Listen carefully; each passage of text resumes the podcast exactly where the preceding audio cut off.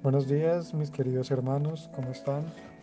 Bueno, espero que bien, creciendo en la gracia y el conocimiento de nuestro Señor Jesucristo. Sé que en estos días, en estos momentos podemos estar un poco angustiados, con temor en nuestro corazón, pensando tal vez en el mercado, los servicios, el arriendo, el trabajo, pero no nos olvidemos que nuestro Padre es más grande que todos nuestros temores. Tenemos al Dios que creó en días todo lo que vemos. No olvidemos que de la mano soberana de Dios no se sale nada de control. Y bueno, como decía el pastor, estos tiempos son normales para nosotros.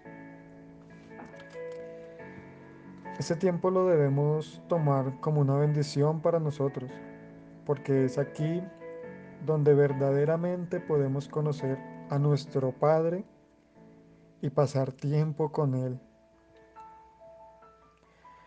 Quiero preguntar, y bueno, que cada uno responda en su corazón, ¿hemos tenido un encuentro con Cristo en este tiempo que llevamos en casa? ¿Por qué pregunto esto? Bueno, como cristianos que somos, sabemos que aún hay muchas cosas en nuestros corazones que sin darnos cuenta nos aparta de Dios.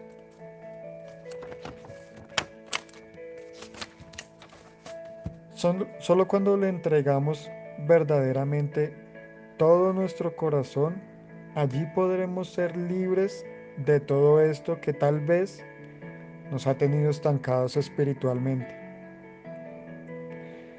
Quiero poner como ejemplo la conversión de Saulo a Pablo. El mayor perseguidor de la iglesia primitiva, el mayor temor de todo cristiano de aquel tiempo. Tuvo un encuentro cara a cara con Cristo. Quiero compartir Hechos 26 del 12 al 18 y dice, ocupado en esto, iba yo a Damasco con poderes especiales y en comisión de los principales sacerdotes. Cuando a mediodía, rey, yendo por el camino, vi una luz del cielo que sobrepasaba el, el resplandor del sol la cual me rodeó a mí y a los que iban conmigo. Y habiendo caído todos nosotros en tierra, oí una voz que me hablaba y decía en lengua hebrea, Saulo, Saulo, ¿por qué me persigues? Dura cosa te es dar coces contra el aguijón. Yo entonces dije, ¿quién eres, Señor? Y el Señor dijo, yo soy Jesús, a quien tú persigues. Pero levántate y ponte sobre tus pies, porque para esto he aparecido a ti, para ponerte por ministro y testigo de las cosas que has visto y de aquellas en que me aparecí, apareceré a ti. Dice el 17, librándote de tu pueblo y de los gentiles a quienes ahora te envío, para que abra sus ojos, para que se conviertan de las tinieblas a la luz y de la potestad de Satanás a Dios, para que reciban por la fe que es en mí perdón de pecados y herencia entre los santificados. Tremendo estos versos.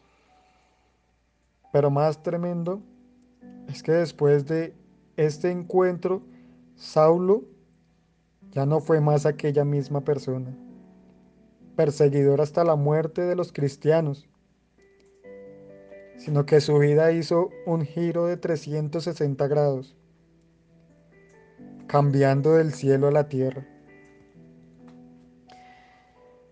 El impacto que tuvo Cristo en la vida de Pablo fue tremendo, porque Pablo rindió su vida a Cristo, diciéndole, ¿qué quieres que haga, Señor?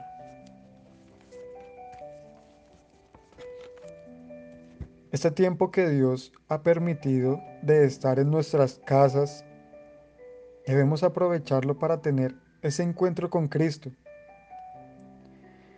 Tiempo de oración, de meditar en su palabra.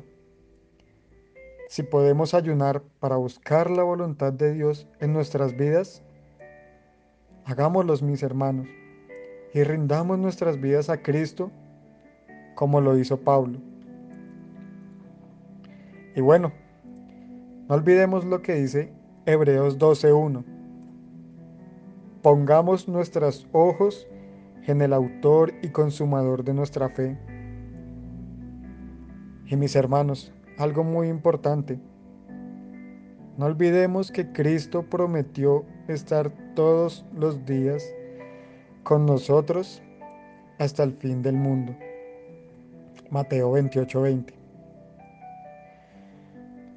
Un abrazo para todos, los extraño. Y bueno, Dios tiene el control, mis hermanos. No lo olvidemos jamás. Bendiciones.